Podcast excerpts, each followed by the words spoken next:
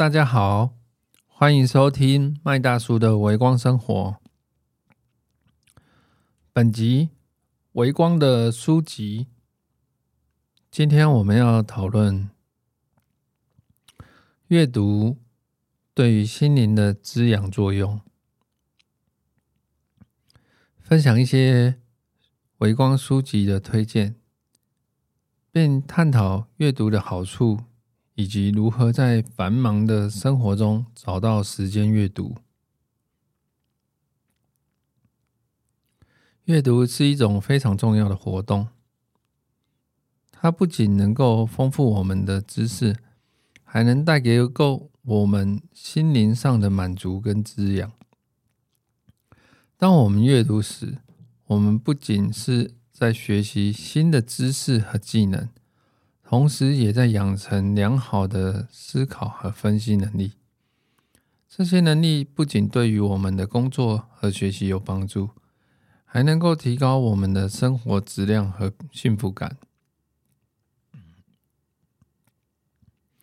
在这里，我想分享一一些我最喜欢的书籍。第一本是《小王子》。它是一本非常经典的书籍，充满了智慧和哲理。那这本书呢，也让我反思人生的意义和价值。从里面的文字跟句子，然后呢，你可以了解到。学习到关爱和尊重他人。另一本是《活着》，这是一本关于生命和家庭的书籍。它让我们深刻体验到生命的可贵和家庭的重要性。然后最后一本是《哈利波特》，这是一本充满奇幻和魔法的书籍。它让我们发现，重新发现了童年的美好和想象力。除了上述推荐的书籍，我们还是在探讨如何在繁忙的生活中，我们要找到时间阅读呢？